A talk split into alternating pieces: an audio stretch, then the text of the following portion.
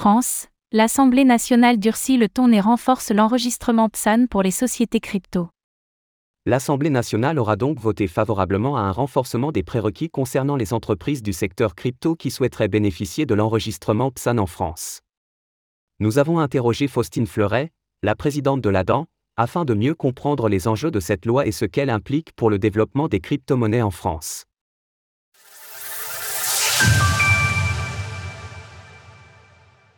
L'Assemblée nationale appuie le renforcement de l'enregistrement PSAN. Hier, mardi 28 février, l'Assemblée nationale s'est accordée à voter en faveur d'un durcissement des règles permettant d'allouer à une société crypto le précieux statut de prestataire de services sur actifs numériques, PSAN, permettant d'opérer sur le sol national. La loi, votée à 109 voix contre 71, exigera des sociétés souhaitant s'enregistrer auprès de l'autorité des marchés financiers, AMF, de faire preuve de davantage de transparence vis-à-vis de certains critères, notamment en présentant une politique interne de gestion des conflits, une capacité à se défendre en cas de cyberattaque ou encore en s'assurant de communiquer de manière non trompeuse et claire. La dite loi doit encore passer entre les mains du président de la République Emmanuel Macron avant d'être validée sous un délai maximal de 15 jours. Dans le cas où cette dernière ne serait pas approuvée par le chef de l'État, elle sera retournée devant l'Assemblée nationale. Par ailleurs, au-delà du changement de cadre législatif pur, notons également que ce renforcement s'appliquerait dès le mois de juillet, et concernerait donc toute nouvelle entreprise souhaitant bénéficier de l'enregistrement PSAN, s'il venait à recevoir son approbation finale, au lieu du début d'année 2024 initialement évoqué. Toutefois, les entreprises bénéficiant déjà de l'enregistrement en tant que PSAN auprès de l'AMF, une soixantaine, n'observeront aucun changement les concernant et continueront de bénéficier du délai de transition relatif au règlement MICA, dont l'entrée en vigueur est envisagée pour 2026. Un juste milieu qui peine à être trouvé. L'Assemblée législative peine à s'accorder sur un encadrement approprié de l'écosystème crypto, bien qu'elle se soit déjà montrée capable de le laisser respirer de temps à autre. Rappelons à ce titre que le sénateur centriste Hervé Moret avait tenté d'introduire un amendement visant à rendre obligatoire l'agrément PSAN pour les prestataires non enregistrés, et ce pour une entrée en vigueur prévue pour le mois d'octobre 2023. Une proposition qui a heureusement été écartée rapidement grâce aux efforts de l'Association pour le développement numérique, ADAN, et d'autres acteurs de l'écosystème, qui ont uni leurs efforts pour démontrer à quel point une telle mesure serait catastrophique, pour ne pas dire fatale, pour le milieu crypto en France. C'est suite à ces dialogues que le renforcement PSAN a fini par être renforcé, bien que son entrée en vigueur n'était initialement pas envisagée pour le mois de juillet afin de mieux comprendre quels sont les enjeux de cette loi et évaluer son impact concernant le développement des entreprises du secteur crypto dans l'Hexagone, nous avons interrogé Faustine Fleuret, la présidente de l'ADAN, afin de lui poser quelques questions.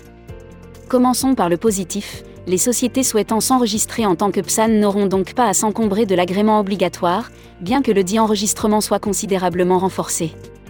Comment accueillez-vous cette nouvelle? Faustine Fleuret. En effet, le renforcement de l'enregistrement des nouveaux PSAN s'avère une alternative plus favorable à la profession, en comparaison avec l'accélération de l'agrément obligatoire en France qui a été un temps envisagé.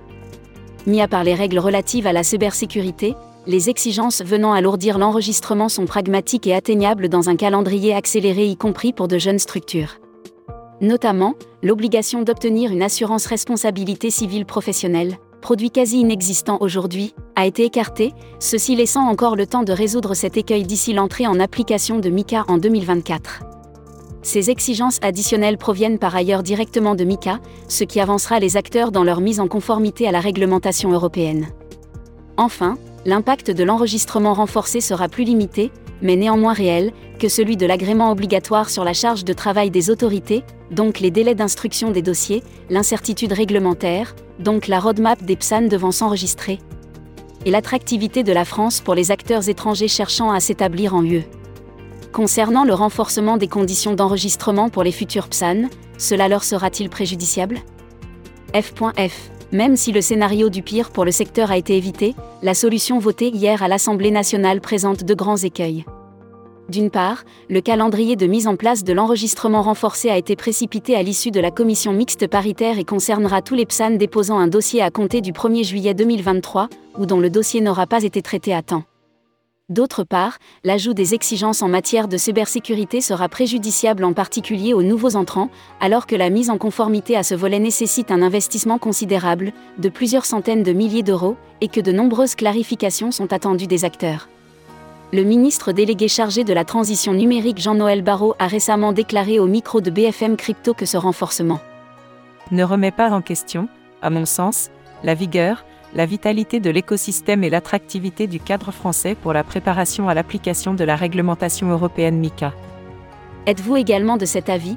Ce renforcement est-il un bon moyen de se préparer à l'arrivée de MICA F.F. En s'inspirant du socle commun des règles que l'ensemble des PSAN devront respecter sous l'ère MICA, plutôt que de notre agrément franco-français, proche, mais pas parfaitement équivalent à MICA, le régime renforcé amènera les prochains PSAN enregistrés aux portes de MICA.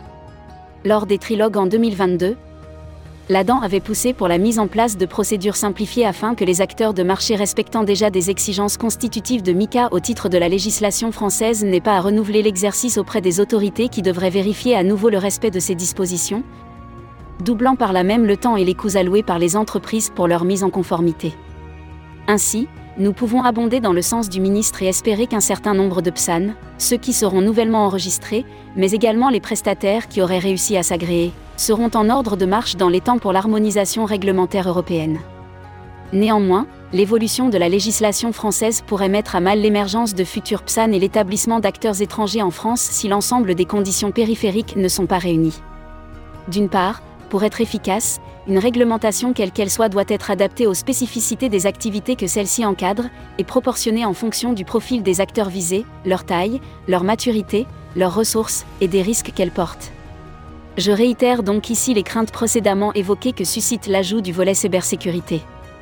D'autre part, pour être crédible et protectrice des entreprises qui la respectent contre la concurrence déloyale de celles qui s'en dispensent, une réglementation doit disposer des moyens de ses ambitions. Ainsi, tant pour autoriser les acteurs dans des délais raisonnables que pour contrôler le respect des règles par tous, et sanctionner le cas échéant, les autorités devront considérablement accroître leurs ressources et leur expertise. À effectif constant, le goulot d'étranglement des PSAN déjà en attente d'être enregistrés depuis des mois ne fera que s'aggraver, et les acteurs en défaut de conformité avec nos règles continueront d'adresser le public français et européen sans en être empêchés. Dans un monde par essence transfrontière, la réglementation ne peut faire l'économie d'une supervision efficiente et d'une harmonisation à l'international. Ces risques se matérialisent dès aujourd'hui de deux façons. Les nouveaux acteurs locaux envisagent de se développer chez nos voisins, et les grandes entreprises étrangères qui considéraient la France pour établir leur camp de base en Europe hésitent désormais. Tant que l'on n'aura pas compris que l'émergence des champions du Web 3 doit être propulsée par deux moteurs indissociables, la réglementation et la compétitivité, nous manquerons les objectifs visés par ces règles, comme la protection des utilisateurs, et nous malmènerons l'avenir de notre souveraineté numérique. Afin de compléter cet article et si vous souhaitez obtenir davantage d'informations quant à la vision de l'ADAN sur le futur proche de notre écosystème crypto français, nous vous invitons vivement à lire le bilan de l'ADAN publié le 1er mars. Retrouvez toutes les actualités crypto sur le site cryptost.fr.